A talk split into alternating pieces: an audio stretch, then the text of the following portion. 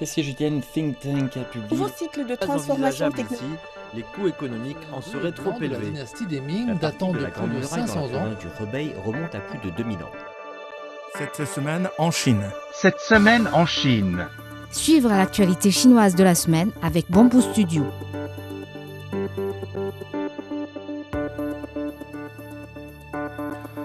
La production d'appareils électroménagers en Chine a connu une croissance à deux chiffres au cours des 11 premiers mois de 2023, selon les données officielles. Parmi eux, la production de réfrigérateurs a atteint 88 millions d'unités, en hausse de 15% en glissement annuel. La production de climatiseurs a atteint 223 millions d'unités, en hausse de 13%, tandis que la production de machines à laver s'est élevée à 95 millions d'unités, en hausse de 20%, d'après les données publiées par le Bureau d'État des statistiques. Le C-919, le grand avion de ligne développé par la Chine, a commencé à opérer sur une nouvelle ligne reliant les mégapoles de Beijing à Shanghai mardi. Il s'agit de la deuxième ligne régulière pour le C-919 après la ligne Shanghai-Chengdu lancée précédemment. La sonde lunaire chinoise Chang'e 6 devrait être lancée au premier semestre de cette année, a déclaré mercredi l'administration nationale de l'espace de Chine. La sonde Chang'e 6 est destinée à collecter des échantillons de la face cachée de la Lune dans le cadre d'une mission qui sera la première de ce type dans l'histoire de l'humanité. La mission devrait permettre de réaliser des percées dans des technologies clés telles que la collecte automatique d'échantillons, le décollage et l'ascension de la face cachée de la Lune. Parallèlement, la sonde effectuera une exploration scientifique de la zone d'atterrissage. Des instruments scientifiques de la France, de l'Italie, de l'Agence spatiale européenne Suède seront embarqués à bord de l'atterrisseur de la mission Chang'e 6 et une charge utile pakistanaise à bord de l'orbiteur, précise l'administration. La Chine a envoyé mardi un nouveau satellite astronomique dans l'espace pour observer de mystérieux phénomènes transitoires dans l'univers, comparables au scintillement d'un feu d'artifice, afin de dévoiler de violents aspects méconnus du cosmos. Le satellite, baptisé Einstein Probe, utilise une nouvelle technologie de détection des rayons X inspirée des yeux du homard. Il a été lancé par une fusée bordeuse Longue Marche 2C depuis le centre de lancement de satellites de Xichang, dans la province chinoise du Sichuan. L'infrastructure ferroviaire de la Chine a connu des progrès constants ces dernières années, avec près de 80% de son réseau ferroviaire à grande vitesse désormais achevé, a déclaré mercredi l'administration nationale des chemins de fer. Actuellement, la construction ferroviaire du pays se concentre principalement sur la construction des lignes de trains urbaines et interurbaines, ainsi que sur des centres logistiques modernes.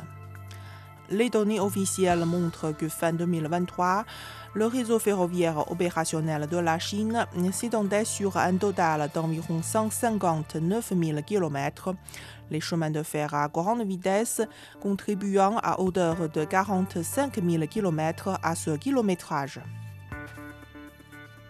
La Chine envisage d'étendre le réseau mobile 5G et le réseau de fibres optiques à tous les sièges des districts et des communes dans les zones frontalières du pays d'ici fin 2025.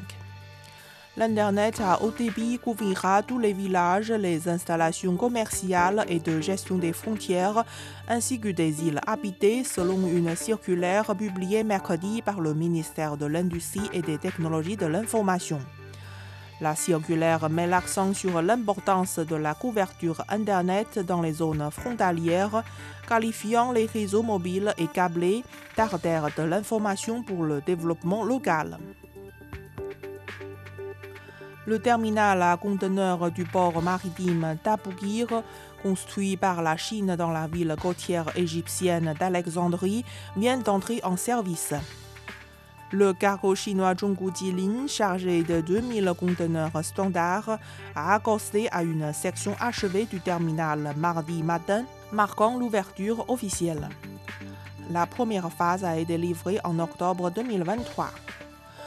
L'ensemble de la construction comprend le bord, le dragage, l'amélioration du chenal, le revêtement et la construction d'installations de soutien, entre autres. Le projet a jusqu'à présent créé plus de 2000 emplois sur le marché du travail local.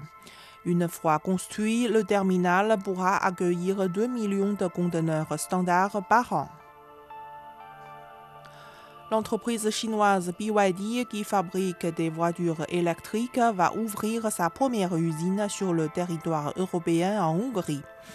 Si on ne connaît pas encore précisément les modalités de cette implantation, le constructeur chinois a déjà annoncé que le site devrait prendre place à proximité de la nouvelle ligne ferroviaire Belgrade-Budapest et permettre la création de près d'un millier d'emplois locaux.